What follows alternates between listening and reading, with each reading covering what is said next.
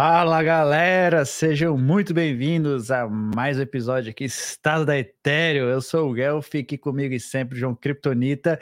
Mais uma semana, mais uma semana na Terra da Etéreo. Como é que você está, Kryptonita?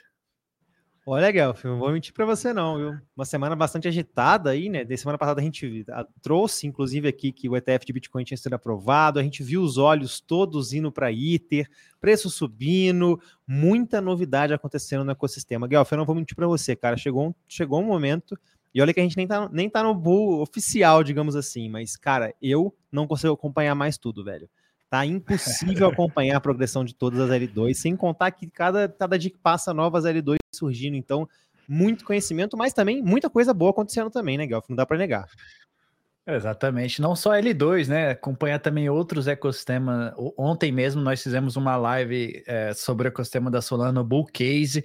Tá aqui, a última live que nós fizemos foi sensacional também. A gente está programando de falar sobre o ecossistema da Cosmos e o, por lá também tá pegando fogo, então tá cada dia mais difícil acompanhar, mas com toda certeza a gente sempre traz aqui a semana um resumidão ali o que a gente encontra nesse cripto Twitter, o que a gente encontra aí de novidade, a gente tenta trazer aqui para vocês de uma forma mais resumida. Então vamos lá, Curão, para mais uma semana aqui olhar o nosso. Vamos que hoje a semana a tá cheia, né, Guelph? Olha isso. Hoje a semana Deus tá cheia. Olha a quantidade de tab, mas é isso. Vamos lá, primeiro então, só dando aquela passada, como sempre, no Ultrasound Money, para ver uh, o current supply, continuamos ainda acima de 120 milhões. Você acha que esse ano a gente cai para 119? Será que é? É uma previsão do próprio Ultrasound Money. Se você olhar aqui, ó, e supply dois anos projection. Se você colocar aqui, ó, olha lá, ó, mais ou menos dia 6, 20, não, olha lá, 30 de julho, mais ou menos de 2024, a gente vai bater 119,5 milhões. É abaixo de 120. Será mesmo? Ah, eu acho que sim, né, Gal? A gente tá vendo aí já, apesar de ter, ter um, uma tranquilidade, ainda a gente tá vendo que a gas fee tá subindo. Hoje, quando a gente vê a gas fee baixa, não é mais a 6, 7, é a 17, 20 ali, já percebi uma mudança disso no mercado. Então, assim, com certeza vamos ver isso cada vez aumentando, né? O mercado voltando, cada vez mais a demanda por espaço de bloco é, ficando cada vez maior. Até mesmo porque, Guelph, eu acredito que a gente vai ver nesses próximos dois, três meses aí vários e vários airdrops chegando, ou seja, mais liquidez para o ecossistema. Para quem? Para os degens. Uma vez os degens tendo dinheiro, filhão, ah, aí não tem mais volta não, Guelph. Aí não tem mais volta, com certeza. Então é isso, ó. Burn Leaderboard, Uniswap, Memecoin. Então parece que saiu aí, o pessoal tá negociando a Memecoin. Transferência de Ether, Tether, Opt mesmo, também tendo bastante movimentação por lá. Um contrato novo, acho que deve ser algum drop de NFT. Os bots também estão ali, por ali, fazendo a festa, Arbitron ali embaixo, enfim, tá rolando bastante movimentação nas L2 e principalmente na L1. Curi, é, eu escutei, tava refletindo, eu acredito que as taxas na Ethereum nunca mais serão as mesmas depois do, do novo EIP, dessa explosão, dessa Canberra Explosion de L2, dificilmente a gente vai ver uh, as taxas na Ethereum baixas, abaixo de 15 Quay. Eu não acredito que isso vai ser mais uma realidade daqui para frente, Cura. É, eu também acho que cada vez vai ser mais difícil a gente, a gente ver isso mesmo.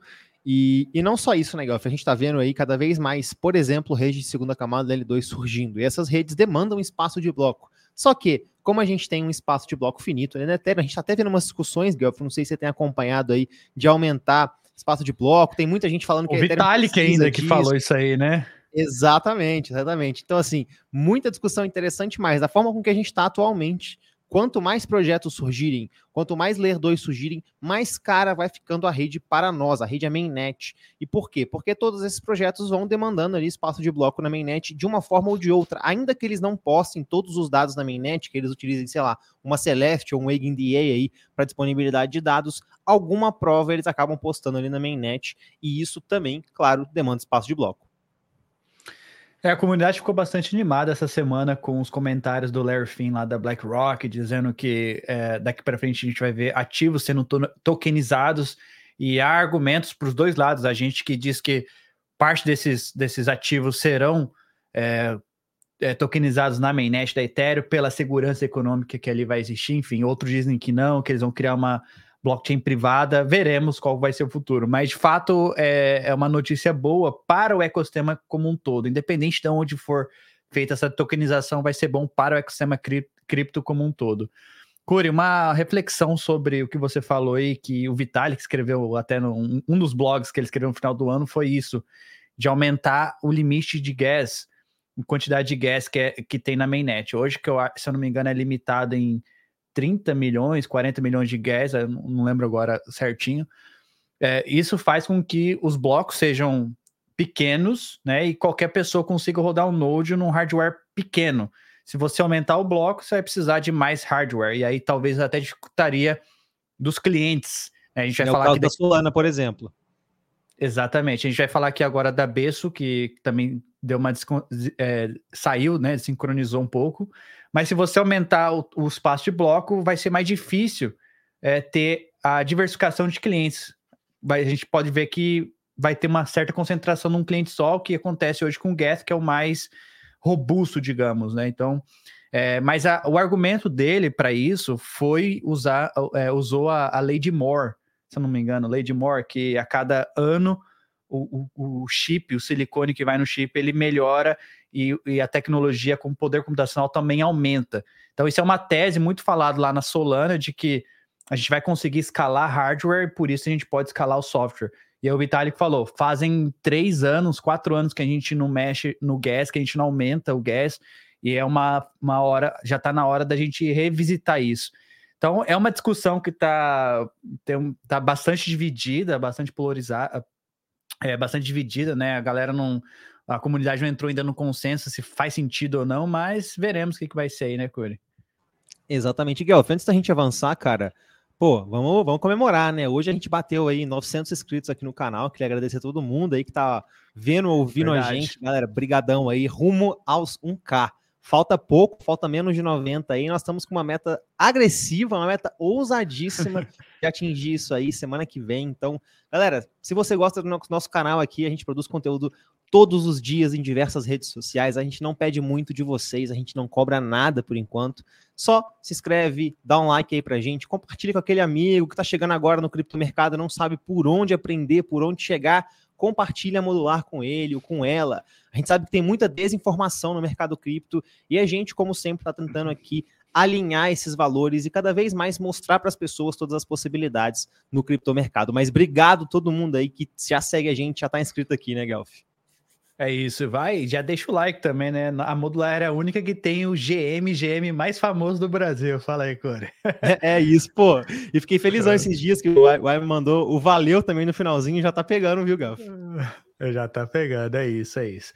Bom, pessoal, avançando então com a nossa pauta. Tim Baiko postou aqui, Core. Gorley vai fazer o forking na quarta-feira, talvez na quinta-feira, ou na, desculpa, na terça-feira à noite, para o mundo. Então, Tá vindo aí, né, Curi? Dia 17 de janeiro. Amanhã, no tá caso, aí, 17 é. de janeiro, 6h32 UTC vai ativar aí Dancun na testnet da Gorley, Curi. O primeiro passo aí para o upgrade na mainnet. Então, como a gente já falou aqui, serão três testnets, sendo que a Gorley é uma delas depois vai vir a Sepolia, Roleski e depois a mainnet. E aí, o que, que é esse upgrade, Curi? O que, que, que, que isso vai mudar para o usuário final? O que, que a gente espera que vai mudar? Cara, em, em, breve resumo, o que a gente espera que o usuário sinta é uma diminuição ali das taxas na rede de segunda camada. Então, hoje, por exemplo, você vai lá na ARP, você vai pagar 10 centavos de dólar, talvez. A expectativa é que com esse IP, esse IP, a gente veja ali mais ou menos 6 centavos, 5 centavos, 4 centavos, em algumas redes que já são bastante baratas, como por exemplo a Optimus, que salvo o melhor juízo é a rede mais barata que eu, pelo menos como usuário, encontrei, vai ficar ainda mais barato. A gente vai ver ZK Sync também barateando. Então, no fim das contas, um usuário padrão, o que, que ele vai perceber? Um barateamento ali nas taxas de protocolo. Lembrando que algo que o Guelph trouxe acho que na última semana que é bastante importante de lembrar para a galera. Não vai ser uma coisa automática, não vai ser assim, instalou o dedo abaixo das taxas, vai ser uma coisa progressiva. Esses dias, inclusive, eu sei que não tem nada a ver, mas só para a galera entender, a Starknet também lançou um update aí para diminuir taxa. Então, isso é algo comum no ecossistema. A Ethereum está dando um passo bastante importante que vai impactar não só a mainnet, eu acho que a mainnet em si nem tanto, né, Guelph, mas mais sim essas redes de segunda camada ali abaixo dela. É, o que, a, o que eles estão fazendo, os desenvolvedores estão colocando o KZG Commitments, que não é necessário para fazer esse upgrade, não é necessário para os blobs, mas será necessário para quando a gente fizer ali o, o full dank sharding na mainnet. Então, eles já estão fazendo isso para servir de, como um teste. Então, primeiro vão adicionar alguns blobs de dados. Então, hoje a, a mainnet, se não me engano, processa 700 megabytes, vai, vai aumentar para mais de 2 gigas de, de, de espaço storage ali de dados. É, é, e futuramente pode aumentar mais esses blobs nas, na, na, segunda camada e depois o full dank shard. Então, bastante interessante aqui o desenvolvimento de tudo isso e a gente vai só acompanhar. Espero que fique barato, Curi. Espero que as taxas abaixem aí 100x, 100x nas L2. Mas eu acho que vai ser Nossa, por pouco sonho. tempo, porque logo a gente vai ter mais transações, a gente vai subir tudo de novo. Mas é isso. Curi, é, também essas semanas aí tivemos um, um pessoal saindo, deixando de ser validador na rede. Isso chamou um pouco a atenção, mas só para esclarecer aqui para a nossa audiência.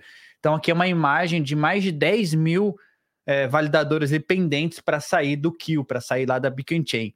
Não sei se você lembra da Celsius, você lembra a empresa Celsius que faliu a corretora? Então, é, isso justifica o porquê desses, desses validadores saindo da Beacon Chain. Eles falaram que vão deixar de fazer o staking para pegar o Ether e pagar ali os seus credores. Então, é, nada mais foi a Celsius aí sacando o seu Ether que estava em staking, Curi. Boa, é isso, sem preocupações. Sem preocupações. Curi, essa daqui eu achei uma notícia interessante, que o, a economia da Ethereum está sendo estudada em conferências internacional de economia. Então, o pessoal é, tem essa conferência aqui que chama ASA, ASSA, ASA, não sei como é que fala, e o pessoal estava palestrando sobre a economia da Ethereum, como um caso de uso que está dando certo. Então, bacana demais o pessoal levar isso além de blockchain, levar para conferência de economia aí pelo mundo, né, Curi? Pô, legal demais, cara. Ainda mais a galera estudando, por exemplo, o mecanismo de proof of stake, como a gente via aí embaixo também. Muito legal ver essa discussão aí, essas discussões, assim, mais até técnicas, chegando até mesmo em ambientes de tradicionais, em universidades. Eu acho que essa galera que, no fim das contas, vai formar o futuro de cripto, né, Guelph? Exatamente, exatamente. Boa. Corey, no dia 6 de janeiro, a Hyperledger Besso teve problemas ali com os nodes e tiveram que parar. Então é um cliente da Ethereum aí, teve que parar e pararam por mais de 12 horas. Então isso aqui foi um problema, logo o time teve o suporte da comunidade, dos operadores de nó e resolveram o problema. Eles explicaram aqui na página qual é o problema, se vocês quiserem se aprofundar mais, os links já estão aqui na descrição do episódio. Mas é, lembrando que isso aqui é um cliente, né? Um cliente que, que concorre ali com, com o Geth. Então a gente sempre fala da importância da diversificação de cliente justamente pra, por conta disso, que se um der problema, se um tiver um bug, tem sempre o outro. E o Besso também é usado pelo. está sendo usado pelo, pelo CBDC, o projeto CBDC do Brasil, o, é, da, da CBDC brasileira, né? E, isso estava até pesquisando aqui, cara. Eu acho que esse talvez seja a maior, a maior coisa para a gente mencionar é, dessa notícia Drex. toda assim. Imagina, cara, imagina quanto, imagina se o CBDC brasileiro vira nova, vira antiga Solana. Não vou nem dizer nova pelo, pela toda a nossa live de ontem, mas imagina se ele vira antiga Solana, cara, ficando fora do ar, tendo problemas aí. E aí o pessoal vai mandar aquele papinho de que tá em beta, mas assim, tá em beta na Web3 é uma coisa, tá em beta aí mexendo com bilhões, trilhões, o tesouro financeiro de um país, aí é outra coisa, né, Gal? Vamos ser muito sinceros aqui entre a gente. Então, complicadíssimo situações como essa, viu, cara? É, para quem não entendeu, o pessoal que tá desenvolvendo a Drex, a gente até conversou com, com o Alex lá da, da Blockful, e ele disse que eles fizeram a fork do, desse cliente, da Hyperledger Peso, para desenvolver a Drex em cima disso. Então, se teve um bug aqui, provavelmente deve ter algum bug no código dos caras lá. Então, é legal de ver isso daí, né? Pelo menos é, open source aqui, lá não é, né? Então, Exatamente. Exatamente. Bom, Curi, eu, eu, me deparei com isso aqui também quando eu estava fazendo o roteiro de hoje. O Vitalik respondendo aqui a uma, um questionamento do, do pessoal aqui, do desenvolvedor, do CEO da Taiko, Daniel Wang. Então ele diz aqui: se Ethereum Rollups, se os rollups do Ethereum usam outra disponibilidade de dados que não seja Ethereum, então é um Ethereum Validium. Então, tá Pô, você não é um trouxe Ethereum meme, Miguel? Você não devia ter trazido o meme que eu mandei. Pô, mano, aquele meme era bom demais. Cadê? Você mandou onde? No Discord? É, deixa eu. Mas, mas toca aí, Manda toca aqui aí, toca aqui. Bom, enfim.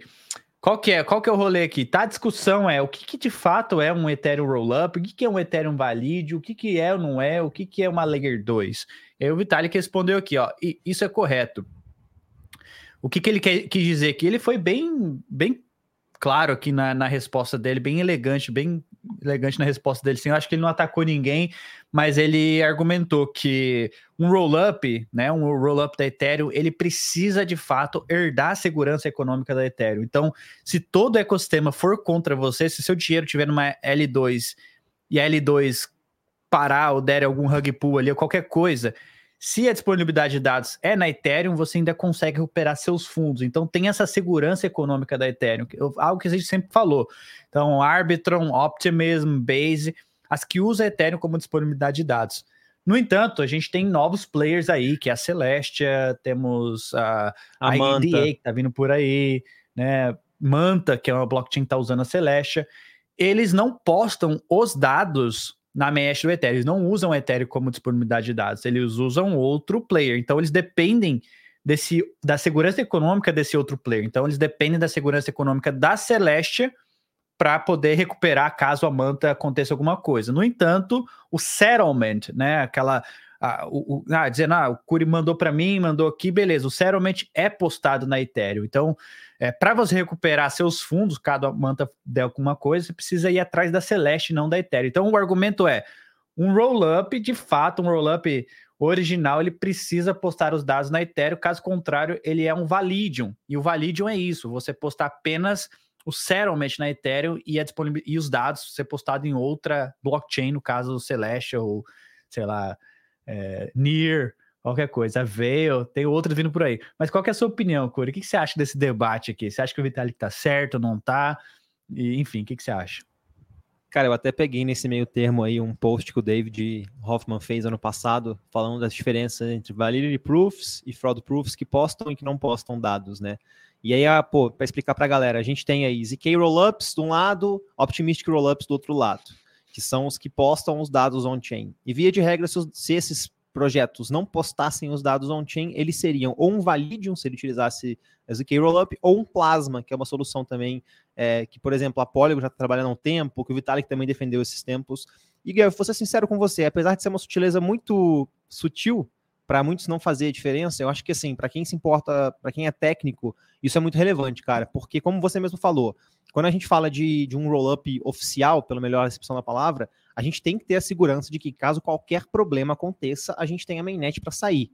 Então, como você mesmo traz hoje, como você mesmo fala para a gente aqui muitas vezes, se a gente tem algum problema na Optimus, a gente tem alguma forma de recuperar esses fundos. Agora, se der algum problema na Manta Pacific hoje, muito provavelmente o BO não vai ser na Ethereum, o BO vai ser lá na Celestia. Tá, beleza, Celestia é um projeto bom, um projeto grande, Concordo, a gente gosta de Celeste, eu gosto de Celeste, mas é um projeto novo, um projeto que lançou agora, que pode dar problema, que está começando, assim como a Egg Não assim tem tanta segurança então, assim, econômica como a Ethereum, né, exatamente, né, Exatamente, é. exatamente. Então, assim, é, é, uma, é uma sutileza pequena, mas que faz a diferença na hora da gente falar de descentralização, de segurança ali para o ecossistema mesmo. É, de duas uma, né? Tipo, eu acho que o que o Vitalik quis dizer aqui, é, ele é um, um, freak, vamos dizer assim, com, em termos de segurança, né? Paranoico com segurança, até mesmo para guardar chaves privadas, ele, ele faz um, um ele roda um código em Java e, diz, e, quebra a chave dele em três e depois coloca o número mais um. Cara, é muito doido assim com a segurança, e não tá errado. É, e de fato, o que ele quis dizer aqui é verifique, don't trust, ele não quer, é, quer minimizar a confiança. No caso, quando você usa uma blockchain que não posta dados na Ethereum, você está de fato confiando que aquela blockchain vai ter uma boa segurança, no caso, uma segurança econômica muito boa e não vai sofrer nenhum tipo de ataque.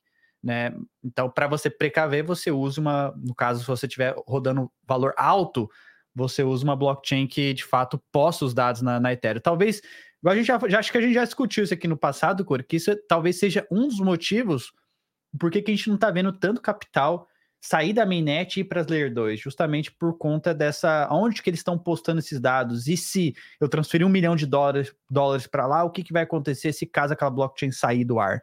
Então a gente vê muito isso acontecer, né? Exatamente. E assim, até a, a, gente pode falar isso, eu acho que até com um pouco de segurança, que a gente não tem nenhuma rede de segunda camada descentralizada quanto a gente deveria ter, né? Não. Grande, a, gente está tendo uma evolução bastante interessante, tanto é que é aquele podcast que a gente estava conversando hoje, hoje agora há pouco, é exatamente sobre isso. A gente está vendo uma evolução bastante interessante em rede de segunda camada, saindo da multisig, indo para um conselho de segurança, ou saindo da multisig, criando realmente um sistema de fraud proofs, até de multiprovas, de multipessoas que para poder criar essas, essas fraud proofs, mas de uma forma ou de outra ainda não é é algo com tanta relevância, tanta resiliência assim, como outros projetos, como a própria rede Ethereum, o próprio Bitcoin, etc. Então, tem muita gente, gente com capital pesado, que ainda está segurando um pouco isso para esperar um pouco mais esse sistema maturar, né? Por exemplo, a Arbitrum liberar é. o Bold, um negócio que vai ser muito interessante, mas, claro, isso ainda é daqui para frente, não, não, já, não temos ainda, eu diria. É isso, Corey. Avançando então. Vamos. A gente quer fazer esses, essas discussões mais aprofundadas, técnicas lá com o pessoal da Mercúrio. A gente está trabalhando para fazer isso acontecer. Em breve a gente vai ter aí. A gente não sabe ainda se vai ser live no YouTube ou se vai ser só Spaces, mas vai ser tipo um Zero X Research, vai ser uma pesquisa mais aprofundada, mais, mais técnicas, lá com o pessoal, lá com os pesquisadores da, com os research lá da Mercúrio, né, Corey? Exatamente. Em breve, em breve. Aguardem, aguardem. Cure, falando aí em coisas técnicas em blockchain, então quer dizer que a Lido quer lançar sua própria blockchain. Demorou, hein? Demorou, hein? Cara, é, essa proposta é engraçada demais, Guelph. Eu não sei se você chegou a, a, dar uma olhada nela. Ela é uma pessoa meio que aleatória, mas eu não sei se você chegou a ver o primeiro comentário, velho. Foi assim, eu, eu rachei demais, velho. O primeiro comentário é basicamente xingando a pessoa que fez a proposta falando assim, cara, que proposta horrível, não foi boa, que ideia viajada, fazendo isso aqui, isso aqui que tá que errado, fumou? mas... tá aqui, é, o que, que você fumou? Assim, que viagem é essa? Mas a ideia não é tão ruim, viu? A ideia não é tão ruim, por quê? Porque criar rede de segunda camada ali, criar rede de primeira camada, perdão, é muito lucrativo. Se você criar de rede de segunda camada já é lucrativo, de primeira camada é mais lucrativo ainda, já que você não tem nem que partilhar nenhum tipo de receita, as receitas todas ficam para você. E a Lido é, é um player relevante, né, Guelph? A gente sabe que eles têm capital e têm poder financeiro ali de movimentar bastante coisa. Então, assim, por mais que essa proposta aí seja muito simples, muito na loucura, muito na emoção, a ideia da Lido criar uma L1 própria, cara, não é uma ideia ruim. Eles vão faturar mais dinheiro ainda, só que a gente vai voltar muito para aquela discussão, né? Se a Lido for abrir mão, entre aspas, da Ethereum para criar sua própria é, rede de primeira camada, ou até rede de segunda camada, deixar aqui em aberto, a gente vai ter que falar de segurança de novo, vai ter que falar de centralização de novo. Então, assim, será que isso vai voltar? Será que eles vão assumir mais essa bronca, sendo que eles já estão tanto, assim, espancados pelo ecossistema? O que, que você acha? Cara, eu não acho que é necess... necessário da Lido ter sua própria blockchain.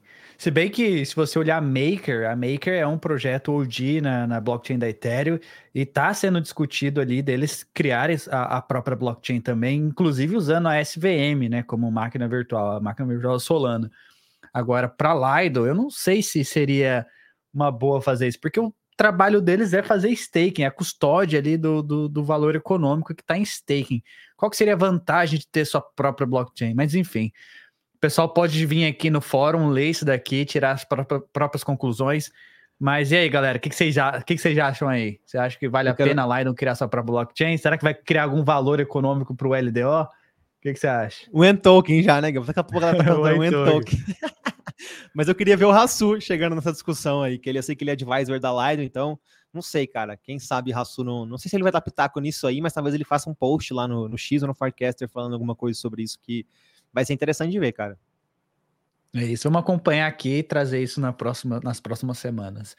Curi, Eigenlayer. Então, Eigenlayer não para já vão desbloquear ali para colocarem mais dinheiro. Então, quem ainda não colocou dinheiro na Eigenlayer, fiquem atentos. Dia 29, se eu não me engano, é dia 29 de janeiro, a porteira vai ser aberta novamente para depósito de novos LSTs.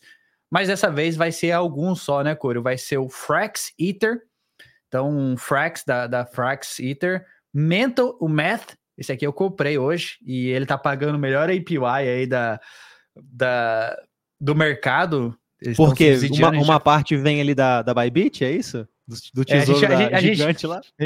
A gente já vai falar sobre ele, já já. Que tem aqui, eu trouxe bastante coisa deles hoje. E o outro é o Liquid Staked Ether da Liquid Collective. Então, três novos LSTs que serão é, ali postos para você depositar na Eigenlayer. Então fiquem atentos, pessoal. Aproveita que esse aqui vai ser o maior airdrop de 2024, sem dúvidas, Curi. Eu estava calculando ali que eles vão distribuir no mínimo, no mínimo 4 bilhões ali com um FDV de 20 bilhões. Então, cara, tô animado. Vamos ver. Com a Eigenlayer ali tá foda, tá boa. Tá mesmo. É, deixa eu avançar aqui. Falando ainda em Eigenlayer, Shiran, Shiran Kanan postou aí um Share Security, The Four Superpowers que a Eigenlayer é, provê. Uma, eu vi bastante discussão sobre que a Eigenlayer é um projeto de, de que, tá no, nada além de criar alavancagem no mercado de DeFi. E ele explica o porquê, ele explica que não é isso, que a Eigenlayer, a realidade da Eigenlayer é um sistema arquitetado para compartilhamento de segurança criptoeconômica. Então você basicamente aluga a segurança criptoeconômica da Ethereum para outros projetos. E a gente pode imaginar projetos como disponibilidade de dados, que é a EigenDA, a gente pode imaginar oráculos, a gente pode imaginar blockchains, enfim, tem vários projetos sendo construídos usando a tecnologia da Eigenlayer, justamente porque eles conseguem alugar segurança econômica. O que está sendo criado ali, é, o Ponzi, os Ponzi que está sendo criado é você, esses protocolos estão sendo construídos no topo, que te permite você depositar ali, ganhar pontos, milhas e dali você pega, coloca na Pendle, da Pendle. Então, esse Lego de fato é uma alavancagem, mas Eigenlayer em si eu não vejo como uma alavancagem é, em cima de DeFi. Eu acho que tem ali todos os fatores de segurança nos lugares. Se vocês lerem, se aprofundarem no projeto, vocês vão ver do que eu estou falando. Mas vale a pena quem quiser se aprofundar mais, acompanhar essa thread aqui do Xuan, já está aqui na, na descrição, onde ele explica é, o conselho de segurança, ele explica como que a gente vai conseguir compartilhar é, essa, essa segurança criptoeconômica da Ethereum. Então, bastante interessante, tem até um vídeo aqui, ó, para quem quiser acompanhar. E a gente vai falar bastante da Eigenlayer nesse ano, inclusive eu estou falando, tentando convencer o Cura a gente fazer um mês só de Eigenlayer, porque tanto de projeto está sendo construído no topo, vai dar bastante assunto aí. Mas é isso. Curi, você quer falar, comentar alguma coisa da Game Layer ou só dizer que você tá bullish? Só dizer que eu tô bullish mesmo, Gal. Você tirou as palavras da minha boca. então é isso. Curi, primeiro, ó, falando em, em Eigenlayer, né? A gente está vendo um movimento interessante dos projetos usando da Eigenlayer para captar, captar Ether no mercado, que é, o, que é o caso da EtherFi. Então, se você quer se expor a Eigenlayer de uma forma mais eficiente, você, você pode usar o EtherFi, que eles não usam nenhum LST, eles não usam nenhum Liquid Staking Tokens, no caso eles pegam seu Ether, depositam direto na Beacon Chain e também na Eigenlayer, então tem um restaking, ele é bem, ba bem bacana a, o, o, modelo, o design da, da EtherFi, e eles integraram com a Obo, a Obo que está trabalhando no DVT. E aí a Obo agora lançou pela primeira vez na mainnet, tá na mainnet, já lançaram na testnet e agora lançaram na mainnet um cluster usando ali a EtherFi. Então, o primeiro cluster de restaking foi lançado na Obo. Então, tá combinando, tá grudando todo mundo ali, Cura. É restaking, Aguilera já tá. A Aguilera tá se tornando um black hole dentro da Ethereum, tá sugando todos os projetos, tem alguma perninha na Aguilera. No caso, agora é a Obo também. E, e, eu não sei se você viu, a SSV já integrou, acho que semana passada, é, com a Eigenlayer também. Então, qualquer projeto rodando a, a AVS é. lá na Eigenlayer vai poder, pelo jeito, utilizar a DVT da SSV, velho. Então, assim, tá interessante acompanhar esse crescimento, né, Gal? Foi ano passado, uma hora dessas, a gente não tava nem imaginando aí que o ecossistema de L2 ia estar tá como, como tá hoje. A gente, tava, a gente não tinha ZK-Sync, não tinha Polygons EVM, a gente tinha Optimism e Arbitrum ali, o airdrop da Arbitrum tava chegando. Hoje em dia a gente está discutindo o quê? Quantas redes de segunda camada a gente tem, qual infraestrutura a gente vai utilizar, por exemplo, no stake da Ethereum. Cara, tá, o ecossistema tá maturando, eu, diria, viu, Guelph? É, isso tem um trade-off também, né? O caso da fragmentação de liquidez e tudo, mas eu acho que isso vai ser um problema resolvido este ano com a interoperabilidade. Inclusive, é o próximo tópico. Ah, não, não é não. Mas tem aqui, eu trouxe que a Chainlink também fez uma parceria é, com a Circle, enfim. Uniswap, Curi, Uniswap tá on fire. 30 dias de volume, Arbitron, Polygon, Optimismo e Base. Então, se você olhar, a Arbitron passou ali de 12 bi de volume nos últimos 30 dias, Polygon 3 bi, Optimismo 2.20 bi, Base 0.32 bi. Cara, isso, se você olhar o segundo, a segunda colocada Dex, fica muito para trás. A Uniswap tá disparado lá na frente, os contratos estão realmente. Será que é, é, winner takes all ou winner take the most nesse, nesse caso, nesse caso de Dex, Curi? Cara, eu no passado eu diria que não. E, eu vou ser muito sincero, eu fico muito surpreso com esse crescimento. Com esse crescimento, não. É que esse crescimento mesmo que a Uniswap tá tendo, não que eles não eram grandes antes, mas, cara, eu achei que, sinceramente, depois daquela taxazinha que eles implementaram ali na, na front-end do site, eu, pessoalmente, nunca mais usei a, a Uniswap, não tô nem brincando, eu só tô usando outras decks aí, outros agregadores. Eu achei que a galera também ia fazer o mesmo, a galera ia perder o interesse, perder a vontade de utilizar, mas não, cara parece que pelo contrário, a galera tá realmente gostando de ver isso. Eu sei que a Uniswap tá integrada também em vários outros wallets, etc. aí, mas cara, não dá para negar, velho. A Uniswap do, tomou esse mercado assim. Você vai para outras redes assim, você vê em algumas delas a Uniswap, quando não, você vê algum agregador que puxa ou o back-end da Uniswap e põe o front-end novo ou utiliza o mesmo mecanismo. Então assim, tô achando ou uma que sim, fork da Uniswap. É, tô achando é a que fork a Uniswap da... tá dominando. É, a próxima, acho que a Dex, depois do Uniswap, é a Pancake Swap, que faz mais volume. Mas a Pancake Swap é uma cópia, né? Da, uma cópia barata da Uniswap. Mas aqui, ó, na, aqui é o, é o Dune da, da Uniswap, a gente pode olhar aqui a BNB, ó. Na BNB eles fizeram mais de 450 mil dólares nos últimos 30 dias. Na Celo também tem um pouquinho ali. É, Avalanche também. Então, o Uniswap está dominando, principalmente na, na Arbitrum. 12 bi é bastante coisa. Curi, então falando aí de interoperabilidade, a Chainlink agora integrou e suporta o a USDC. Então a Circle também tem o seu projeto ali de, de, de cross-chain transfer, que é o CCTP, e agora a Chainlink CCIP também integrou isso. Então eu acho que vai ficar cada vez mais fácil da gente transferir, principalmente stablecoin aí USDC entre chains. Eu acho que vai ser apenas um clique olha, eu quero transferir para outra chain, quero transferir para Solana, quero transferir para Avalanche, quero transferir para, sei lá, para Arbitrum, Optimism vai ser muito mais fácil e mais seguro com esse mecanismo aí Chainlink, CCIP e também Circle. Eu acho que o CCIP vai ser tão importante daqui para frente porque eles estão de fato tentando conectar o mundo real, né? É o mundo real entre aspas, porque cripto também é real, não é o mundo fantasia, mas eu diria o, o sistema da Swift que é o sistema dos bancos mundial, mundial. Então a Tinic está tentando conectar através do CCIP. Então, bastante interessante essa, essa, essa integração aqui com a Circle e esperamos grandes coisas da Chainlink para esse ano, Curi. Pô, eu ia falar aqui agora, mano. Chainlink tá ficando gigante, trazendo produto bom, inovando. Só falta trazer utilidade pro token, velho. Quando eles resolverem esse mistério, os caras vão pra lua, não tem como, velho. Porque só falta ter Dá pra fazer tipo staking já, Curi vai fazer Já dá para fazer stake. É, é, é.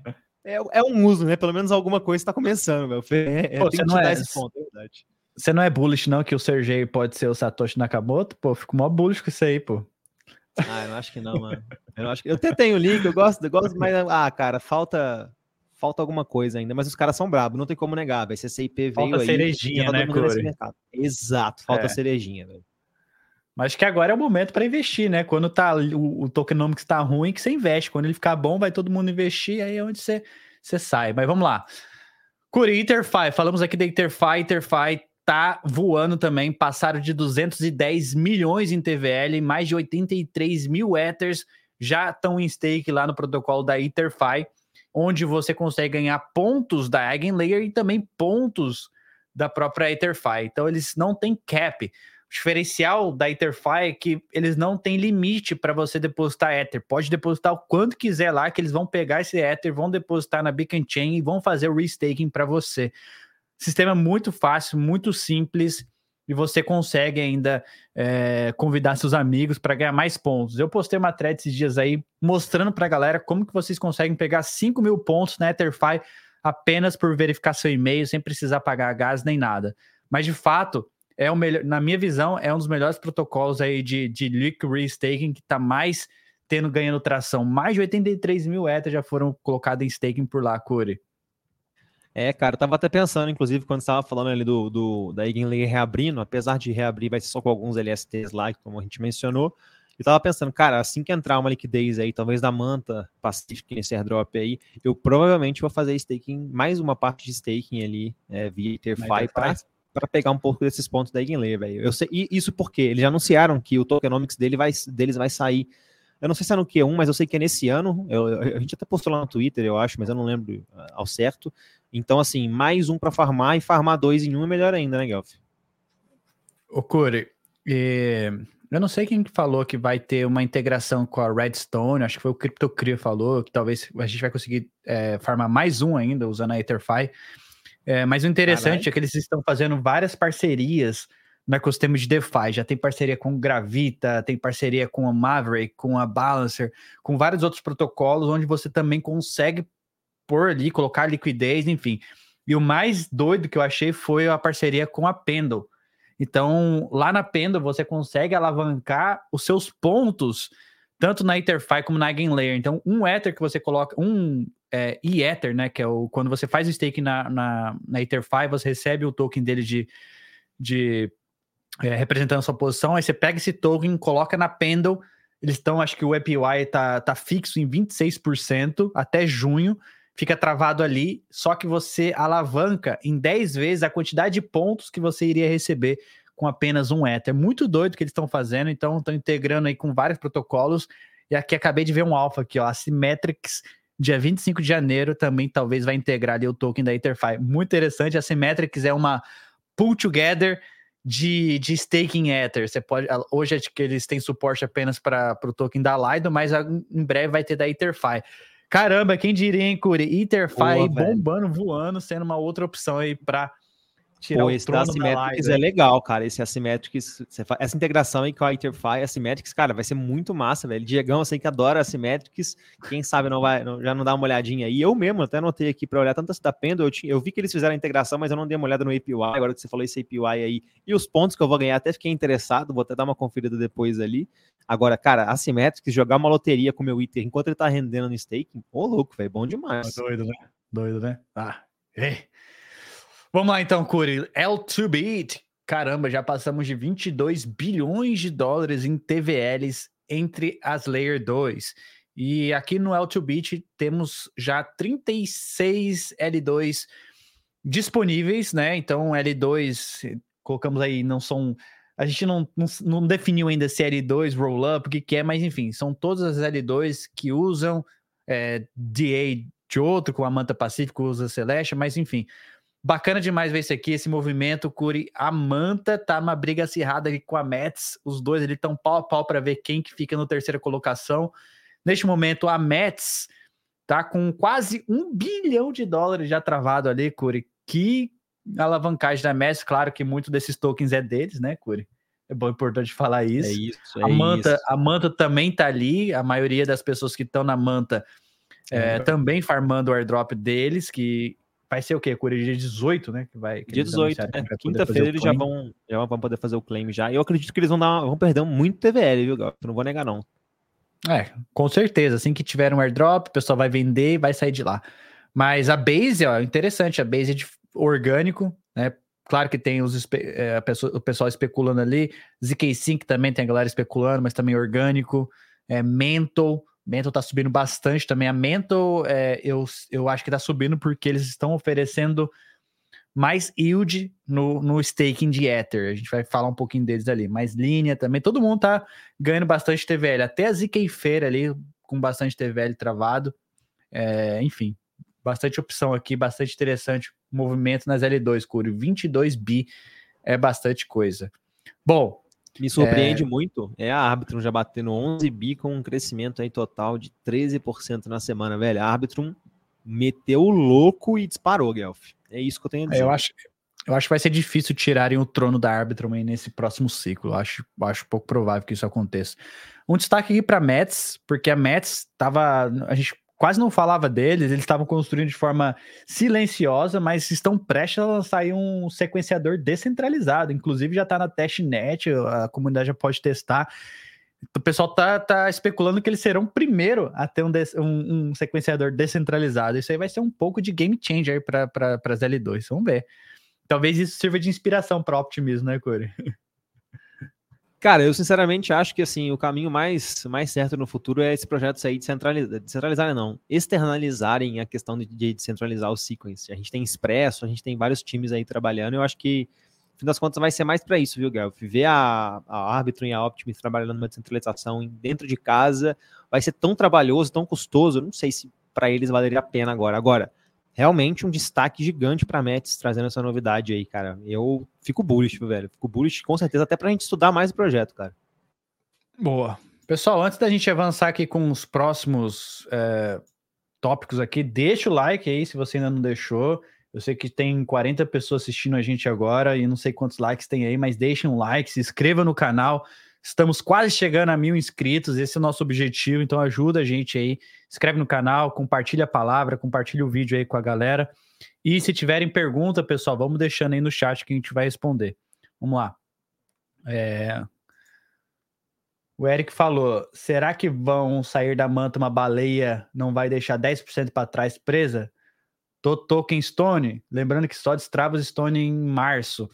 É, tem isso daí também. O Stone, que é o token, quando você transfere Ether para manta, você recebe o Stone.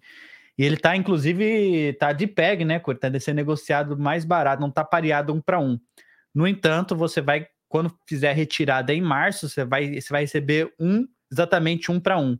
Então o pessoal está fazendo essa arbitragem lá na manta.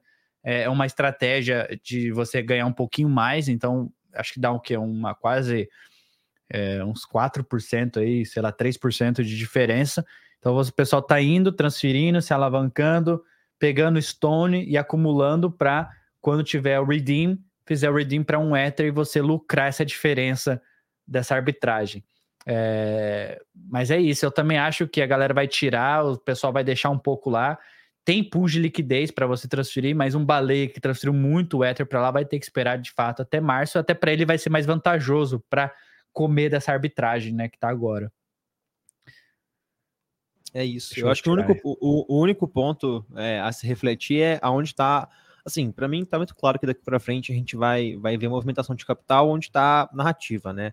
A gente viu a galera indo para Solana, saiu da Solana, foi para SEI, SEI talvez voltou para Ethereum, ETF vindo por aí. Então, assim, tudo depende de onde for tal incentivo de capital para a galera farmar.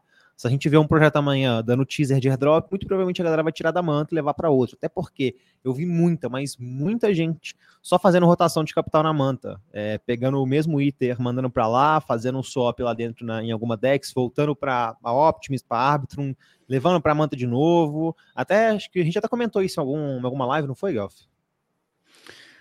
É, falamos. O Victor perguntou se o airdrop vai beneficiar muitas baleias. É, Vai depositar quem depositou. Vai, vai, quem, quem depositou mais vai ganhar mais. Isso é fato, né, Corey? Exato.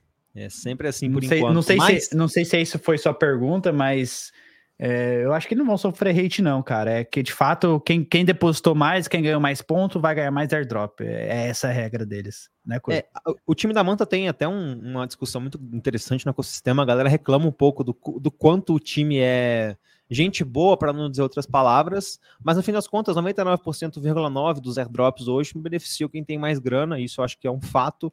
Eu até vi algum airdrop, eu acho que foi o airdrop da Drift, da, lá na Solana, que o fundador postou que ele quer fazer algum mecanismo diferente para não beneficiar só baleia. Mas assim, sendo muito sincero, eu não sei qual, cara. Não sei qual, porque o da Júpiter, no fim das contas, o da Júpiter meio que beneficiou um pouco não baleias, mas de fato quem era baleia ganhou, vai ganhar mais tokens, mas mesmo tá, assim, tá tudo bem, que não é tá tudo bem, né, Guelph? É, mesmo aqueles que não são baleias vão ganhar um pouco, ele meio que distribuiu bastante o, o da Júpiter, e tá tudo bem, igual o Curi falou, né, mas de fato é, é assim que funciona hoje no mercado, né, Curi? Exatamente, exatamente. Quem sabe a gente não faça o, o airdrop da modular diferente, né? Agora, agora você vai deixar a pulga na galera, ô louco, Guilherme, tá brincando. Bom, vamos lá, pessoal. Avançando. Mental, Mental. Saímos da Manta, fomos para Mental. Mental é uma blockchain de segunda camada que usa que usa a Celeste, ah, não, Celeste não, EigenDA, na verdade, vai usar a EigenDA como, como disponibilidade de dados, mas de fato eles são uma L2 da Ethereum. Lá é uma blockchain geral, né? General, general blockchain, onde qualquer aplicativo pode ser construído lá. No entanto, tem algumas coisas que são interessantes da Mento. Por exemplo, eles têm uma parceria com a Bybit, que eu estava falando ali, é, a Bybit é a corretora por trás, uma das corretoras ali investidoras da Mental. É, aí a gente pode fazer isso comparar com a Base, né? A Coinbase, a Base é incubada pela Coinbase, a Binance Chain é pela Binance, que mais? Tem a OKX também que vai lançar sua chain e a Mental tem fortes laços ali com a com a Bybit. Não que a Bybit seja dona da, da, da chain, a chain é dona é, a, a, a BitDAO é dona da, da chain, enfim. Mas a Bybit tem bastante influência ali dentro. Eu não sei se isso é negativo ou não, mas o que, que você acha, Corey? Então, cara, tem, sempre tem seu lado positivo e seu lado negativo, né, cara? Eu acho que o lado, o lado positivo é que os caras têm dinheiro infinito e podem fazer marketing para sempre, ou seja, o projeto não vai dar errado. Agora, eu não sei para qual é. uso o projeto vai acabar encontrando no fim das contas. Eu acho que a, a Mental tem uma dificuldade muito grande, ainda que é eles não pegaram esse hype de airdrop porque eles têm um token diferente, um token que já existe mais, Guelph. Eu não sei se você viu, mano. Tá rolando agora, inclusive, a. Não sei se você deu uma olhada nos seus Mental Citizen, mas você pode colocar um, um trait diferente na, no NFT se você tiver completado algumas missões. Então. NFT dinâmico. Cara, é, assim, eu não farmei nada lá ainda, mas. Quem sabe é, se tem... NFT não dá alguma coisa tem alguns projetos, por exemplo, Mouse, Mouse que é uma, uma cópia da, do Trader Joe, inclusive é feito pelo próprio time, que vai rolar o airdrop, mas é só para agosto, já está até anunciado isso. É, eles fizeram sorteios o ano passado de mais de 20 Ethers ali para quem tinha o token MNT na carteira, era tipo uma loteria. É, tem vários perks que eles estão fazendo, às vezes é, lá na frente vão fazer mais um airdrop, não, a gente não sabe ainda. É, eu, particularmente, eu tô gostando da performance do token do MNT, a gente vai falar um pouquinho dele ali. Aqui, eu trouxe ele aqui, ó. Ele tá ainda em Price Discovery, ele foi trocado, ele foi iniciado em agosto do ano passado, então desde então a gente está vendo a performance dele, tá quase all-time highs, é, e eu acho que tem muito chão pela frente ainda. Por quê? Porque a Mental, ela tem, como o Curi falou, ela tem o terceiro maior treasure do ecossistema. A Optimus está com o, primeiro, o maior treasure, a Arbitron e a Mental tá com 2,8 bilhões de dólares ali. E os caras têm muito Ether, muito Ethereum na carteira, mais Ethereum que esses dois aqui juntos. E o que, que, eles estão fazendo com esse Ethereum? Estão colocando para trabalhar esse Ethereum e disponibilizar algo de volta para blockchain. Então eu acho que eles têm bastante dinheiro para incentivar o uso. Eles estão criando uma blockchain que o custo vai ser insignificativo, vai ser tipo muito baixo pelo fato deles, deles optarem por estar tá usando um EigenDA, vão usar EigenDA, eu acho que o custo ali vai ser baixo. E eles usam também o próprio token como token de gás, que de fato vai criar uma certa utilidade para o token. Então, assim, eu acredito que a gente vai ter alguma alguma especulação, não agora, mas no token da, do MNT, eu acho que ele tem grande chance de performar bem nesse próximo bull market, justamente pelo fato que eles têm bastante dinheiro, eles têm como trazer usuários. E aí, eles lançaram esse produto aqui. Eles pensaram, poxa, tá todo mundo fazendo o staking, staking líquido, e a gente tem a porrada de staking no nosso treasure. Por que, que nós não usamos esse esse Ether que temos em staking colocamos para fazer o, o stake, ao invés de usar uma Lido da vida ou qualquer outro? Aí eles criaram o próprio produto deles, que de fato saiu um nome engraçado, né, Curi? Saiu M-ET com o Meth, que, de, que, em inglês traduzindo é metanfetamina. Quem assistiu Breaking Bad vai lembrar disso. E aí, em cima disso, os caras criaram vários outros produtos. Então você coloca o seu Ether em staking aqui, recebe o M-Ether, e eles estão pagando 7,2% de API, o maior do mercado.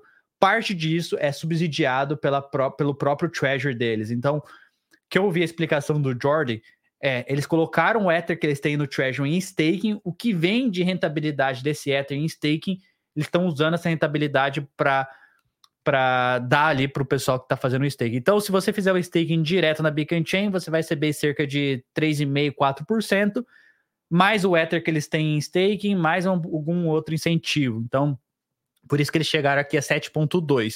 Só que Como é bom ter tempo... dinheiro, né, Galf? Como é bom ter Como dinheiro. Como é bom. É, eles podem fazer o que quiser. E aí eles estão também, Curi, é, eles têm vários incentivos, ó. Se você olhar aqui o ecossistema deles, já tem vários protocolos de DeFi, já tem mais de 187 protocolos construídos ali na Mental. EigenLayer, EigenDA, Layer Zero já está por ali, Anchor, Third Web. Então tem vários protocolos que a gente já conhece, já estão é, deployados ali na Mental. Eles têm um ecosystem grants e ecofunding, o ecofund de 200 milhões de dólares para projetos que queiram construir ali dentro.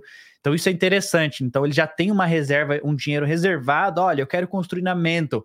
Toma aqui. Tá, eles investem em todos os projetos, então isso é bacana demais. Tem grants para quem quiser participar e construir coisas ali dentro.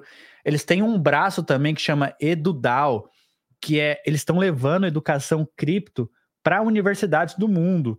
Então, eles financiam isso, o pessoal vai lá, palestra para jovens universitários que estão ali, talvez cursando ciência da computação, outro curso, para se interessar mais por blockchain, enfim. Muito massa essa, essa iniciativa deles. É, e, enfim, até, até facilitando a porta de entrada para empregos para esses, esses jovens que estão, estão na faculdade. E também, Curi, lançaram esse produto aqui, ó. A gente vai falar desse produto aqui, ó. Olha aí a tela. Mano, muito bom, né, aqui, né, Cara, genial. aqui é o seguinte. Esse aqui é o Math Labs. Então, vamos, vamos, vamos. É, o Math é o produto de staking deles, M-E-T-H. Só que Math também, em inglês, significa metanfetamina. Aí lançaram o Math Labs aqui, que é um produto de, de empréstimos, lending borrowing. Então, você consegue colocar seu Math como colateral, emprestar só que eles gamificaram, fizeram um laboratório de metafetamina aqui na Web3. Aí você vem aqui no. no Só na Web3 mesmo, velho. Não tem como falar Aí que esse mercado não é incrível. Isso aqui é incrível demais, cara. Aí você consegue usar o protocolo aqui, fazer o staking, é, fazer o empréstimo, enfim. Eu acho que ainda dá para usar. Ah, tá na testnet, ainda dá para usar na testnet, mas, cara, é muito doido isso aqui, ó. De fato, é um laboratório Aqui, ó, você pega emprestado aqui, ó, Borrow Math. Cara, genial, genial esse aqui. Cara que inventou isso aqui. E eu acho que isso aqui vai ser um puta hype ainda, inclusive, Corey. Por mais ridículo que pareça, isso aqui vai ser um puta hype no, no Bull March, porque ainda não tá live na mainnet, mas, cara, só olhando isso aqui vai ser muito doido. Eu acho que outros projetos farão o mesmo aqui. Tipo, gamificar um pouco mais a nossa experiência, né? Cara, eu acho muito legal isso aí. Inclusive, a melhor experiência de mint que eu tive até hoje no, no mercado cripto foi na. Oh, Thiago, no... Heisenberg da Web3. Boa. É, foi uma experiência gamificada, cara. Eu mintei uma coleção lá do Crypto Dick Butts, uma das versões, uma das coleções que eles soltaram, e foi uma experiência de jogar um joguinho, matar um boss ali, e eu mintei o NFT, cara. Eu gosto muito dessas experiências, eu acho que tem que, ter, tem que ter essa parte divertida, essa parte de descontração também nesse ecossistema que a gente vive, Guelph. É muito técnico, muito conteúdo, muita informação. Se não tivesse momentos para a gente descontrair, para dar uma risada, cara, a gente não vai aguentar. É isso. O link tá aqui na descrição para quem quiser entrar aqui. Esse aqui é o outro. Esse aqui é o outro. Olha o, comentário do Ai. Olha o comentário do Ai. o comentário do Ai é muito bom, velho. Eu acabei de falar, pô, eu acabei de falar isso, de tudo é isso. O mercado vai amadurecendo com o tempo, né? Eu acabei de falar. O mercado manda um, um, um desse, mano. Pô, velho. Bom demais. Bom, mas aqui, ó, esse daqui dá para vocês testarem, tá, galera? Tá na testnet, você pega aqui o Faucet e testa, vai que uma dessas aqui não rola nenhuma recompensa aí para quem usar, né? Early, early Tester. O link tá aqui na descrição, chama matlabs.xyz. Mas, resumindo, Curi, eu acho que a, a Mental tá com muito potencial, tem vários produtos sendo construídos, né, vários braços ali educativos, de projetos, projetos financiamento, então eles têm um puta treasure aqui para financiar o ecossistema, então por isso eu saí do campo bearish com o tokenzinho deles e entrei pro campo bull. Tô começando a minha alocação ali, eu acho que tem potencial aí o token da Mento. Tô explorando mais e mais o ecossistema, eu tô gostando, viu, Curi? Só ainda não descobri aonde que meus dados são armazenados. Só quero deixar essa, essa aí para você, Curi. nunca descobriremos, Gal. Nunca descobriremos. Tá lá no servidor da Bybit. Se um dia a gente encontrar o, o Office da Bybit, pode ir lá procurar seus dados de transação, que vai estar tá lá no servidor de algum cara, cara. Posso te garantir. É isso. isso. Bom, Curi, avançando então, Optimism, falamos deles na semana passada sobre o Retro PDF e aqui só dando um lembrete, parabenizando essa iniciativa, esse experimento que, na minha visão, foi um sucesso, apesar de ter várias discussões se a gente financia ou não projetos que receberam dinheiro de VCs, mas a Modular estava aqui entre os participantes, foram o que, Curi? 501 participantes no total, e foram não, distribuídos não, foram, mais. Foram, é, acho que 600 e algum participantes total, mas foram, foram distribuídos para 501. Ah, ok. Foram distribuídos para mais de 500 participantes, 30 milhões de OP. o que dá mais de 100 milhões de dólares no preço atual. Então, todo mundo aqui recebeu dinheiro e isso aqui foi é muito interessante de ver projetos como que a gente gosta e, e acompanha, que é o With Daily aqui. É, tem vários outros projetos aqui, tem o, o Cid Latam, tem a própria Modular, enfim, vários projetos receberam financiamento para continuarem produzindo conteúdo, para continuarem a própria levando... L2Bit, Gelf, que a gente traz toda semana aqui. Exatamente, exatamente. Esses projetos aqui são, é o que a gente chama assim, eles entregam, é, é como é que é, Corey? É, Public Goods? Valor, valor igual impacto, né? O impacto igual valor. Como é? Valor igual impacto, impacto não é? Não, impacto igual, impacto igual a... A profit. Profit. profit. É, lucro, exatamente. Impacto igual a lucro. Não quer dizer que esses projetos não receberão lucro, de fato sim, mas eles vão estão impactando, estão gerando valor para a comunidade. É o caso da Modular. A gente preferiu tomar essa, essa frente de criar valor para vocês, entregar o máximo que a gente pode e ser financiado através da Web3. Enquanto a gente conseguir extrair financiamento, enquanto a gente conseguir é, estar sendo financiado pelo Web3, não faz sentido a gente cobrar da nossa audiência. Então, mas isso aí é uma questão, é um experimento ainda. Esse foi o nosso primeiro ano, a gente está muito feliz com o resultado e a gente vai tentar o nosso máximo continuar dessa forma aí. Muito obrigado a todo mundo que participou e votou na gente, inclusive, compartilhou, enfim. Mas tá aí. O, é Optimism. Inclusive, dando shout mais uma vez aí, o Curi é delegado do Optimismo. Se você ainda não delegou seus OP tokens lá pro Curi, faça isso agora mesmo. Se você tiver OP parado na carteira, delegue eles para o Curi. Você pode correr o risco de ganhar um airdrop fazendo isso, né, Curi? Mas não, não só isso. Você tem o OP na carteira e você não vai votar. Eu acho pouco provável que você vai ler, vai participar de governança. O Curi ele vai ser delegado ali, ele vai proteger a Optimism, vai trazer benefícios para os brasileiros. Então, votem nele, deleguem os votos para ele. Você não vai perder a custódia dos seus tokens, apenas o seu direito de voto. Então, palavrinhas aí, Core? Cara, é isso que o Galfeira falou, trazer um pouco mais de reconhecimento para o Brasil. A gente não tem voz, na, voz brasileira na governança da Optimism ainda, é, e para mim isso é absurdo. A gente precisa estar presente lá, a gente precisa estar lutando para trazer reconhecimento, para trazer financiamento, trazer os olhos também para o criptomercado brasileiro. Eu estou muito feliz de ver um movimento interessante da América Latina lá, mas BR, confesso que ainda não tem muitos. Então, vamos fazer isso acontecer. A gente está empenhado, a Modular está empenhada, a gente está conversando com vários players lá de fora também para fazer isso possível. E quem sabe não deixar o Brasil também como uma referência aí nas governanças Web3, né? Foi a primeira, mas não vai ser a última, né, Guelph? É isso. É isso. Aqui, ó. Todos empurrando no Cure, falou aí o Marção. Ô, Marcelo, aí é foda. Deleguei, eu vou delegar novamente. É isso, pessoal. Vamos. Curi, é, falando agora na Base, a Base faz tempo que a gente não fala aqui, pô, eu acho, eu, eu tô achando a Base um ecossistema fantástico, já é o mais barato entre todas as L2, e eles estão realmente focados ali em criar um ecossistema ótimo para novos usuários, querem fazer um on-ramp dos usuários que eles já têm ali na Coinbase, enfim. Base é uma blockchain que a gente tem que ficar de olho. Quantidade de usuários que eles têm na, no aplicativo da Coinbase pô, é, é surreal. E se esses, se esses usuários de é, forma fácil forem para base, vai ser algo gigantesco ali, né, Corey? Enfim, o Jess Pollock, que é o cara, o diretor ali, o cabeça por trás da base, postou ali que eles querem agora focar em algumas maneiras de como eles vão crescer.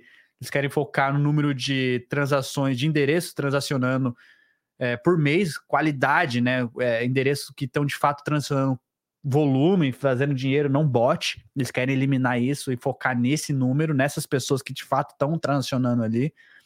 E também focar ali no, na quantidade de builders, de pessoas que estão construindo na base. Essas são algumas das coisas que ele falou que tem muito barulho no ecossistema, muita noise, muita gente reclamando, tem hora a narrativa muda. Pô, é uma montanha russa o cripto Twitter. Não dá para ficar acompanhando o Crypto Twitter. Uma hora o pessoal fala bem das L2, uma hora o pessoal fala mal, uma hora fala bem da Solana, uma hora fala mal e cá o pau quebra. Então é muito barulho mesmo no Crypto Twitter. Então ele falou que, cara, a gente quer focar nisso daqui, a gente vai fazer acontecer. Não só isso, Corey, a Base também falou aqui, ó, esse aqui foi o roadmap que eles fizeram ali para 2024 e tem algumas coisas que eu achei interessante. Eles colocaram aqui, eles querem acelerar a descentralização enquanto aumenta a disponibilidade na rede. Então, acelerar a descentralização. A Base será descentralizada um dia, pessoal. Então, interajam, porque quando, quando a gente fala descentralização, normalmente vem algum token atrelado a isso. O problema é que é, são as questões regulatórias, assim que eles resolverem isso, acredito que eles vão descentralizar de fato a rede. Vão querem diminuir as taxas em todos os lados, querem diminuir as taxas para que seja menos de um centavo, Cura. Então, como a gente falou, não basta só o Denkun, Denkun vai ser a chave para isso, mas as blockchains também podem fazer alguma coisa para diminuir as taxas. Imagina você transacionar por menos de um centavo, vai ser quase que de graça, né, Cor, para você transacionar ali na, na Base. Então, isso aqui é interessante. Eles querem fazer smart wallets, ou seja, account abstraction wallets como default, como a principal carteira. Que mais, Curi? É, eles querem fazer on-ramp, off-ramp, muito simples, muito fácil. É, eles querem super trazer chain. super chain. Super chain vai ser seamless, ou seja, interoperabilidade é uma das minhas previsões. Esse ano eu acho que a interoperabilidade entre as Layer 2 vai, vai ser um problema resolvido. Pelo menos nesse vai ser um começo ali. A Base, a Optimism, eu tenho certeza que eles vão criar alguma alguma bridge fácil ali de você trans, é, transicionar usando CCIP, whatever, mas vai ter alguma coisa. Enfim, a Base tá com bastante, tá bastante ambiciosa para 2024, então não tem como deixar de lado, né, Curi? Exatamente, muito bem colocado aí. Muitas coisas interessantes aí focada nos usuários, né? Que a Coinbase já tem, não é de hoje. E muito legal também saber que a, a Base também trabalha muito alinhada com a Op Labs, que é o time por trás ali da, da própria OP. Então, assim, até onde eu imagino, muita coisa boa que a gente for ver na base vai ser levada para a OP, muita coisa boa que vier da OP também vai para a base, afinal eles estão construindo junto, e eu acho que isso se ajuda muito quando a gente fala de interoperabilidade, como você mesmo trouxe aí, Galfeira. É isso, Curi, avançando. Notícia um pouco triste para o ecossistema da Starknet. O CEO, ele step down, ele deixou de ser CEO por problemas de saúde que ele está enfrentando aí. No entanto, ele vai continuar ali como membro do conselho da Starkware e da Starknet Foundation. É, isso aqui foi um choque ali para a comunidade, porque de fato a Starknet é inovadora no que está fazendo, estão criando um ecossistema fantástico, a tecnologia de ponta Starks, que é mais avançada do, é, do que os Snarks, que usa ZK5. Então, enfim, a tecnologia da Starknet de fato é mais avançada. É, eles estavam em beta por bastante bastante tempo, sei lá, pelos últimos anos, estavam testando e tal, a gente via as taxas ali, mas enfim, eles estão próximo de lançar, e essa aqui foi uma notícia um pouco triste para a comunidade da Starknet, mas eu acho que também o, Elibens, o Elibens Sun, que é um outro cara que cabeça da Starknet, também o, o co-inventor, né, o co-fundador, é, vai ser um cara muito bom, que vai tomar o lugar ali do, do CEO, do Uri, mas de fato foi uma notícia um pouco triste ali. Esperamos que tudo se, se resolva e tudo dê certo. Até o Alex, o Alex, eu esqueci, eu sempre esqueço sobre o nome dele, mas enfim, sempre o Alex aqui da ZK Sync fez uma notícia muito importante, muito boa aqui, desejando bom, boa recuperação pro, pro ACO da Starkware. Curi? É, cara, uma mudança como essa, assim, tão próxima do token vir nunca é boa. Talvez, assim, o token esteja até um pouco atrasado por causa disso, né, cara? Sempre gera um FUD, a galera adora gerar FUD, então, assim, triste a situação, Galf, triste a situação, até mesmo para ele, porque vai ser um momento que eu acredito que vai ser um momento muito bom para a Starknet quando esse token vier. A gente vê dinheiro entrando no protocolo, a gente vê protocolos dentro da Starknet também crescendo. Então, assim, triste ver isso acontecendo, mas também faz parte da vida. Tomara que tudo dê certo aí e também tomara que o Eli consiga tocar a Starknet, a Starkware e todas as empresas lá com maestria, Galfeira.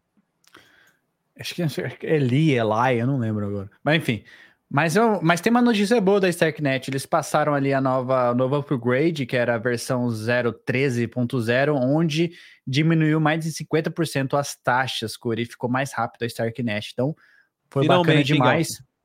Fizeram aí um upgrade, e com esse upgrade aí só deu problema na, na, na criptomoeda DAI, na stablecoin DAI porque o contrato não, é, não era imutável lá na, na Starknet, então quem tinha DAI teve que tirar o DAI, a Maker, DAI vai, a Maker vai ter que fazer outro DAI, deploy outro contrato por lá, mas finalmente ficou mais barato aí as taxas e tá mais fácil, mais rápido de interagir lá pela Starknet. Isso aqui foi bom, né? Para quem tá farmando agora, não vai gastar tanto com as taxas. E tava bastante caro, né, Guelph? Era bastante caro interagir por lá. Eu confesso que eu não testei ainda depois dessa atualização, mas fiquei até mais, mais animado para é. utilizar a rede, velho. Isso daqui, Curi, a Taiko, será que vem esse ano? Acho que vem. né? Não, vem. Eles falaram que vão, vão, lançar no primeiro quarter ainda, mas pelo jeito vai ser pro final do primeiro quarter, porque estão lançando o testnet é. agora, cara. Mas e aí, Lançaram vale a pena interagir, Gal? Vale a pena interagir? Cara, vale a pena rodar um Node. Eu acho que vale a pena rodar um Node, tá mais fácil do que ficar interagindo com a Tiger. Não tem o que fazer, cara, só mesmo, ficar por lá mesmo. É. Mas a, a Taiko é um projeto bastante antecipado também pela comunidade. Eles se dizem ser é, equivalente número um, né, Curi? Número um da, da Ethereum, vão ser exatamente igual a máquina virtual da Ethereum, igual a Layer 1, mas sendo uma Layer 2. Estão inovando ali, trazendo Booster Rollups, que é uma, um outro mecanismo de rollup, onde cria-se uma interoperabilidade com a Layer 1, enfim, bastante coisa ali a Taiko está inovando a gente só desconfia, e o Curi só desconfia se vai ter dinheiro para a galera interagir aqui, se vai ter é, aplicativos querendo deployar na Taiko pela inovação tecnológica. A gente está meio, tá meio muito, muito L2, pouco usuário, mas enfim, futuro a gente não sabe o que vai acontecer, se a demanda vai aumentar, como é que vai ser a demanda este ano, mas é um projeto também para ficar de olho aí, a Taiko. E o que eu, o que eu acho interessante, até para até a gente já refletir, cara, é que para a Taiko crescer, a gente vai precisar começar a ver L3, né, cara? Porque a estratégia da Taiko, no fim das contas, é a criação de, de redes de camada 3 dentro do projeto, para aí sim a gente conseguir uhum. escalabilidade. Uhum. É, mas será que a gente vai usar essa estratégia? Porque todos os outros rollups, todas as outras stacks estão utilizando uma estratégia um pouco diferente. Assim, a gente tem as redes principais, mas quem tá lançando, a gente está lançando bastante coisa agora de L2. A L3 a gente tem algumas lá na Arbitrum e etc, mas sinceramente não sei se vamos ter aí interesse no mercado nisso, mas é um projeto assim que já está passando a hora de lançar, viu, Galf? É, eu acho que vai ter, inicialmente vai ter um fluxo, um fluxo de, de dinheiro, mas para farmar o, o, airdrop do, do projeto, né, Curi? Exato. Bom, Outro, outra, outro projeto que eu tô de olho e vem na minha tese de interoperabilidade é esse aqui, a Parallel, Parallel Networking. Eles fecharam uma parceria com a Conduit, que é um roll-up as a service. Então a Conduit é, é, é como se fosse é, você clica ali um botão e você deploya um roll-up novo. É, fecharam a parceria ali com a Arbitron Orbit. Pra, então o que acontece? A Paralela vai, vai ser uma camada no meio Arbitrum Orbit vai ser ali a camada base e o Conduit vai ser ali em cima. Então alguém vai querer usar essa, vai querer lançar uma blockchain nova, vai poder usar esse stack aqui da Paralelo e eles estão garantindo que vai ter uma interoperabilidade, vai ter uma, vai unificar a liquidez dessas chains que usam esse stack aqui. Então eles estão usando aqui Omni Chain Layer 2, usando o stack da Arbitrum e a Conduit. Veremos, Cura. Interessante o que eles estão fazendo aqui. É uma conta liquidez instantânea across any chain. Então, muito interessante isso aqui. Mais um projeto aí buscando a interoperabilidade, né, Curi? Exatamente. E é muito interessante, cara, porque a gente, a gente sabe que a, é, conseguir uma, uma equivalência entre, por exemplo, o OpenStack e Arbitrum Orbit vai ser muito difícil. Agora, a gente vai ter que tentar, de alguma forma, fazer isso rodar. Talvez seja como projetos como a própria Parallel criando aí um layer de interoperabilidade, um layer ali de interoperabilidade mesmo e de, de liquidez entre, entre diferentes blockchains, Gal. Boa, Corey. Arbitron One processou mais de 500 milhões de transações. Então, como a gente falou, Arbitron está voando. Passaram aí de 11 bilhões em TVL esses dias atrás tiveram mais volume na Uniswap que na Layer 1 e agora alcançaram a marca impressionante de 500 milhões de transações, Curi. Muito bullish. Arbitrum, Arbitrum aí que uma blockchain que, pô, desde o seu lançamento do, do token teve um influxo enorme de dinheiro e continua é, sendo ali o principal player das L2, né, Curi? Exatamente, uma marca bastante interessante aí cada vez mais, como a gente falou agora há pouco, se mostrando como a rede proeminente aí da segunda camada, Guelph. É isso, Curi. E a Shell, Shell Protocol, é, trouxe esse aqui, além de eles estarem deployados na Arbitrum, em breve a gente vai ter o token deles. Então, eles mudaram aqui esses caras aqui, porque estava dizendo dia 18, e eu até coloquei no meu calendário, dia 18 iriam lançar os tokens. Aí, é, beleza, entrei aqui hoje para ver, colocaram mais cinco dias, é isso mesmo? Daqui cinco dias e 22 horas vão lançar o token. Então, vamos ter que esperar mais uns dias aí, Curi. É isso, eu tô até abrindo aqui também para dar uma olhada como é, que a, como é que a situação tá, mas, cara. Eu, eu já tirei minha liquidez né? aqui, já, já, já tirei a liquidez, já. Deixei já? ali só os é... pontos. vou, ah, vou botar para outro lugar, né, bicho? É isso, comprei tá na hora de rotacionar. Tirei tá liquidez. Tirei liquidez, comprei meth. comprei metafetamina. Boa. É, Curi, eu achei isso aqui interessante também. É, não sei se você se lembra, o airdrop da Dimension. O que, que eles fizeram? Eles pegaram vários projetos, várias blockchains. Então, os, pessoas que usaram o L2, pessoas que têm detentoras de MedLes, a coleção lá da, da Solano, outras coleções, isso, aquilo, enfim. Eles distribuíram o token para várias ações, fizeram várias ações diferentes. E a gente até achou isso interessante, porque criou um, um, mecanismo diferente dos projetos distribuírem tokens. Então o projeto pode olhar ali, pô, o que, que você fez? Fez doação no Gitcoin? Você fez isso, fez aquilo? E tem vários projetos olhando para isso. E aí a, o Puli, aqui da Put Together, falou assim: ó, você vai fazer um airdrop? Não se esqueça aqui dos, dos birds. Aqui está uma lista verificada dos polis originais ali, das pessoas que mintaram. Então, uma lista no GitHub. Quer dizer, quem mintou esse bird aqui, no caso, eles defenderam DeFi na época, doaram dinheiro para pro, proteção, para os advogados protegerem um dos fundadores da Pull Together que estava sendo processado ali por, pelo, pelo Congresso americano? Por que, que ele estava sendo processado? Por uma pessoa com, Foi um cara que processou porque ele estava interagindo tinha, não tinha, com qual rede, e aí tinha, a rede tomou taxa dele e ele ficou bolado. Ele tinha vínculo com a Elizabeth Warren, se eu não me engano, com a política lá. É, ele tinha vínculo, processou a, a a Pull Together, processou o fundador, e aí, pô, os caras iam gastar uma nota ali para defender o caso, não tinha, ca... não tinha caso, mas só iam gastar mesmo com, com taxas de advogado, aí o pessoal fez uma vaquinha ali, doaram e deram esse NFT aqui, Defend, é, Defend DeFi. Então achei bacana demais. Doing airdrops, vou fazer um airdrop, eu uso a lista de que tem o Poly também. Boa. Galfeira, Galfeira. Para quem quer Diga. saber mais dessa história, fiquem ligados aí que logo mais vai sair um podcast aí com um dos cofundadores e CTO da Pull Together. E a gente entrou nesse, a gente entrou em detalhes sobre o pool e falou o que aconteceu, então fiquem ligados aí, um baita de um papo aí que deve sair até o final do mês. É isso, é isso.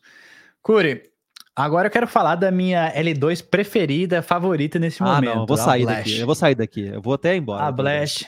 Ah, eu vi lá que você colocou ponto um Ether lá de, na, na, na Blast. Tem, vem, viu?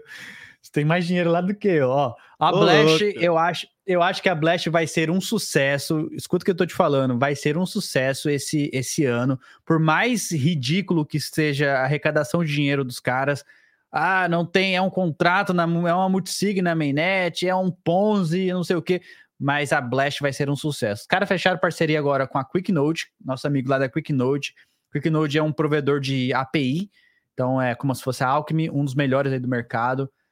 Os caras fecharam parceria com a Pith, um oráculo que descentralizou recentemente, oráculo lá na Solana, também tem alguns projetos na, na, na, nas L2. Então, os caras estão fechando parcerias aí com vários projetos. E Cure, os caras passaram de um bilhão de dólares travados ali na, no contrato. 1 bilhão 187 milhões de dólares travados no contrato, Corey. Isso aqui diz outra coisa. Eu acho que o pessoal tá mais bullet com a Blast, ou então o pessoal tá bullet farmando o airdrop. Não é possível. Como que os caras conseguiram atrair mais de um bilhão de dólares e deixar travado em uma multisig? E digo mais para você, Corey. Eles estão pegando esse dinheiro e colocando em staking na Lido e gerando ainda mais receita. Não sei se parte disso eles pegam ou se tudo isso vai para quem está fazendo o stake, enfim. Mas o, o, que eu quero dizer, eles estão criando um efeito onde você deposita o dinheiro, eles pegam esse aí, depositam na Lido, pegam os juros ali e depositam na carteira de volta das pessoas, só que o seu rendimento da Lido continua travado na blockchain. Então, esse número está aumentando diariamente mais e mais e mais, né, Corey? Então, isso é, é, é interessante ver e o pessoal parece que está bullish com a, com a Blast, Corey. Não param de depositar dinheiro por, por lá. eu acho que para mim essa parada da Blast vai ser o esquema do Pac-Man para ficar bilionário em menos de seis meses. Ponto final. Ponto final, velho. Porque, velho, os caras estão tão tendo tração, estão pegando dinheiro, vão entregar um produto meio meh, igual você falou, pô, com 1.2 bilhões aí já de dólares em stake, enquanto que isso aí deve render na Lido, só com rendimento dá para pagar o airdrop daqui a pouco pra galera, deixar todo mundo feliz. Eu vi também hoje, eles fizeram um post falando que metade do airdrop deles vai ser para desenvolvedores, então para atrair mais gente ali, também para falar, tipo, construa na rede, vamos trazer utilidade, então assim, para mim, velho, o Pac-Man tá sendo um gênio na construção desse projeto. E o pior de tudo, cara, o pior de tudo para mim é ele não tá fazendo nada por trás dos panos. A gente sabe que não tem rede, a gente sabe que é não multisig, a gente sabe do risco, só que os degens, como sempre, degenerando, né, Gelf? Degenerando. Ó, o, o, o, Rafa Melo perguntou aqui, Gelf Cury, vamos especular qual a faixa de preço do, do Jupe e do Manta. O que, que vocês chutam aí? Cara, eu, eu gosto de olhar aqui o Aevo, que dá pra gente negociar o preço futuro de tokens que ainda não lançaram. E agora, nesse momento, está sendo negociada, o mercado está precificando em 0,66 centavos o token da Jup, Jup e está tá precificando em 2,83 o token da Manta. Então, a gente, acho eu lembro que o qual que foi o token que a gente estava olhando aqui, o da, da Celeste, né, o Tia, meio que saiu próximo ali, ele estava estava sendo negociado aqui a 4, 3 e pouco, e ele realmente saiu a 2 e pouco. Então, próximo disso. Eu acho que o da Jup vai ser por aí mesmo, vai sair a a 50 centavos, 60 centavos, a gente vai ver uma, um hype ali no início. Vai ser bom de prover até uma liquidez, quem tiver capital sobrando aí na Solana, vai ser bom até prover uma liquidez ali. E o da Manta, mesma coisa, eu acho que vai começar um pouco alto, é, se bem que o mercado tá eufórico agora, né, Curo? O FTV deve vir bombando aí também, enfim. Mas vamos ver, né, cara? Vamos esperar aí. Essa aqui é a previsão do mercado na Evo. Então, tá aí. Ó, eu tô contando para Manta, né, para Manta eu tô contando entre 3 e 4. Eu acho que talvez saia nessa faixa, mas eu vou ser muito sincero, Galf. Até mesmo porque Manta tá usando Celestia e eu conto que alguma parte do airdrop vai vir para quem faz staking de staking de tia, a galera vai criar um hype em cima, velho. Eu tava refletindo hoje mais cedo se eu vou vender esses tokens ou não, e eu tô cada vez mais tendendo a não vender, pelo menos tudo na de forma imediata, viu, cara? Porque depois que eu sofri, e todo dia o Ai me lembra, ontem, inclusive, a gente gravando o Modular News aqui, quem ouviu o Modular News de hoje sabe o que eu tô falando aí, eu tô triste até hoje disso aí, e provavelmente vou ficar triste por um bom tempo, viu, Fui ver quanto que eu tenho de TIA em staking, claro, recomprei mais caro hoje, ah, cara, se tivesse aquela quantia inicial lá, tava bom demais, viu, Gelf? É, cara, é. O Tia, o Tia, ele, ele tá caindo aqui no mercado, no mercado hoje, mas tá, a galera tá comprando e holdando ele, ele fazendo staking, que essa é a narrativa, né? A próxima narrativa, o pessoal fazer staking do token TIA para receber airdrop lá no ecossistema da Cosmos. Ó, o Eric falou que o Gito na Evo tava sendo negociado a 20 centavos e veio bombando, veio a 2 dólares, depois subiu para 4, hoje tá caindo um pouco mais. Só, cara, é difícil saber. Eu, eu, eu, vou, eu vou muito aqui pela, por aqui, o, o Rafa. Eu acho que o Jupe vai a 50 centavos, 60 centavos. Eu tô mais bullish com o Dimension. Eu acho que o Dimension vai vir vai vir mais, mais do que tá aqui. Eu acho que ele vai bater ali uns 5, 6, 7 dólares por aí, Dimension. Boa, vamos avançar, Curi. Eclipse. Então, Eclipse agora tem uma bridge. Eles estão colocaram aqui um blog post aqui mostrando, falando um pouco da fraud, fraud, fraud proofs e da bridge que conecta com a Ethereum, como que é diferente, como que os blocos são postados na Celestia.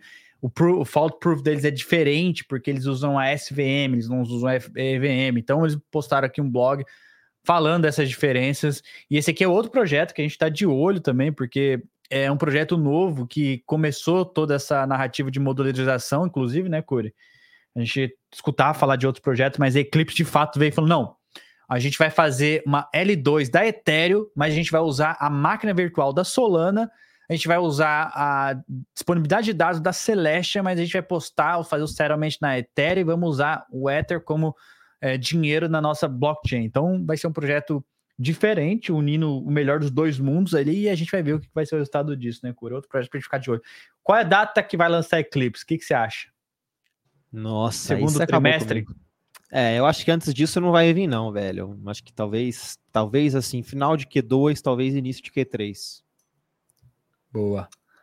Outro projeto para ficar de olho, Eclipse, muito bom esse projeto, inclusive. Bom, Curi, agora falar um pouquinho da Manta aí que a gente estava falando até agora. Esse vai ser a distribuição, a location dos tokens da Manta. Então, a gente teve aí quem fez aquela aquele New Paradigm quem fez aquele, aquelas missões New Paradigm, que era mandar Ether, né, pela mainnet, 6,5% vai para vai lá.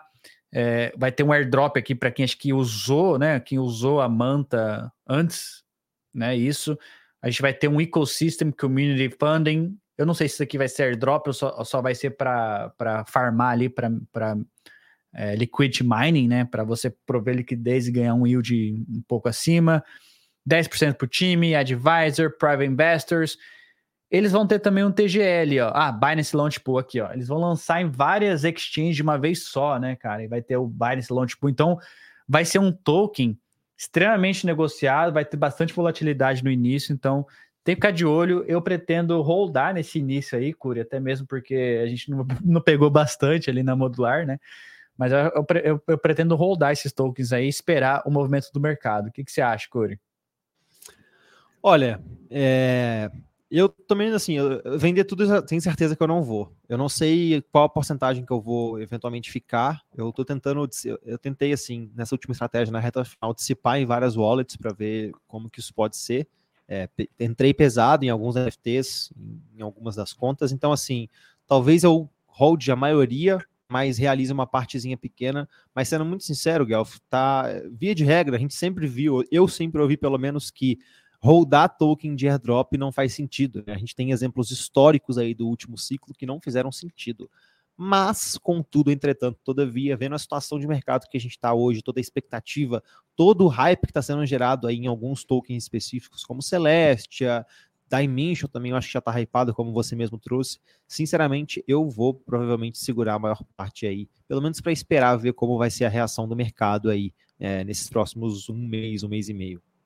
Será que sai manta para tia stakers, para quem faz staking de tia? Velho, então, eles falaram disso num Twitter Spaces que eles fizeram junto com a galera da Celestia, que eles não iam esquecer o pessoal do ecossistema da Celestia, mas como o Guelph mostrou agora há pouco, Até agora nada. falando disso no airdrop. Só que, como você mesmo trouxe, eu acredito que vai ter um airdrop, talvez uma parte específica, como você falou aí, que vai ser só para usuários. Talvez nessa parte de usuários eles destinem alguma coisa para os stickers de tia. Se não vier, vai ser uma puta de uma frustração e eu acho que vai pegar mal até para o time da Manta com relação a Celestia. Lembrando que a gente falou agora há pouco que o time da Manta não é o time mais amigável, então eles podem ter feito isso só como, como uma jogada de marketing e no fim das contas não cumprirem. Mas sendo sincero, eu acho meio difícil. Dar uns tokenzinhos para quem tem para quem faz staking de Celestia não é ruim não, é pelo contrário, é muito bom e dá mais marketing e tração para o projeto. É isso. Core, Cartese. Cartese também se integrou ali com a Celestia, Core. Então a Cartese, para quem não sabe o que é a Cartese, a gente tem um podcast que a gente gravou com o pessoal lá da Cartese. Tem vários brasileiros que, que trabalham por lá, né? E eles agora integraram aí com a Celestia também, Core. Então, o que, que será da, da Cartese com a Celeste aí como disponibilidade de dados? Então, esperemos aí coisas boas, né, Core? É, cara, eu fico, eu fico animado. A Cartes, como não é de hoje, já investe muito nessa tese modular, e como a gente já percebe pelo próprio mercado, cada vez mais está se firmando. Como o Galf mesmo mencionou, a gente tem uma parte do time aí que é BR, parceiraço nosso, e quem sabe daqui a pouco a gente já não faz um V2 desse podcast, hein, Galf? É isso. A Cartese é uma, uma, um, um aplicativo específico, né, um roll-up de aplicativo específico que usa Linux Runtime aqui, ó. Linux Runtime. Eles agora integraram com a Celeste. Interessante, cara, o projeto da Cartese. Curi, também falando aí da, da, da tia da Celestia, né? A, a, Evo fez esse post aqui, ó. The future is modular. Será que a Evo também vai integrar com a Celestia? Porque a Celestia retweetou isso aqui, repostou isso daqui. O que, que você acha? Eu acho que a Evo tá chilando a modular, hein, Guelph? Eu acho que no fim das contas é isso. Mas, cara, assim, eu vou ser muito sincero, eu pensei um pouco nisso e achei muito estranho é, isso. Por quê? Porque a Evo supostamente já surge como um, um roll-up ou como uma rede de segunda camada ou como uma L2 de aplicação específica, cara. Eu não sei se eles precisariam de utilizar a, a Celestia, talvez se eles utilizarem alguma outra coisa assim, centralizada mesmo, estaria bom, mas, contudo, entretanto, todavia, se eles querem utilizar Celeste, se está barato para utilizar Celeste e tem dinheiro sobrando, não vejo é, pontos negativos. Vai ficar para nós usuários mais barato ainda e eles vão aproveitar mais uma tese aí que está cada vez mais se uhum. firmando, que é a tese modular. Será que a Evo vai fazer um airdrop para a comunidade também ou só vai ser a troca de tokens só para quem tinha Ribbon? Vai vir alguma coisinha, né, Corey? Tem que vir, né? Se não vier, tem que vir, tem que vir. Não dá para falar que, que, não vai um vir, não, né? porque a galera não é boba, não. Boa. A galera não é boba. É isso. O Juan perguntou se Tia Stake ganha drop da, da Eclipse. É difícil falar se vai ou não vai. Airdrop é pura especulação. A gente pode é, ter uma criar uma expectativa de que sim, porque a Eclipse usa a Celeste ali no back-end. Então a gente está uh, ah, acreditando que todos os projetos que usam a Celeste vão ter ali uma, uma certa participação no airdrop. Então, assim, afirmar que isso vai acontecer é impossível, a gente não sabe. É, a minha, a minha, a minha crença, meu gut, a minha convicção diz que sim. E você, Cura? Olha, velho, eu acho que depende da narrativa do momento. Se no momento tiver ainda essa questão da Celestia, fazer staking de Tia, Osmo, Atom, pô, esse, esse, essa thread eu até salvei para ler mais tarde, Gal. Então, ainda bem que você está trazendo. Mas é, assim, como a Eclipse está pegando um pouquinho de cada parte, talvez eles lembrem sim na galera da Celestia, mas lembrando que Dimension também está vindo aí, então não é só Celestia. A gente, por enquanto, o foco está na Celestia, mas não fiquem apegados a, a, a só a Celestia. E a gente da Modular Cripto tá tentando, tá tentando trazer a Celestia para o Brasil, né, Cura? Podia, podia dar esse alfa aí ou não? A gente tá tentando trazer podia. os caras aí para o Brasil, trazer material em português, conversar com a comunidade, enfim. Estamos trabalhando para isso, pessoal. Fiquem atentos aí. Mas aqui, Curi, para finalizar então nosso episódio de hoje, a gente está indo para uma hora e meia quase de live aqui.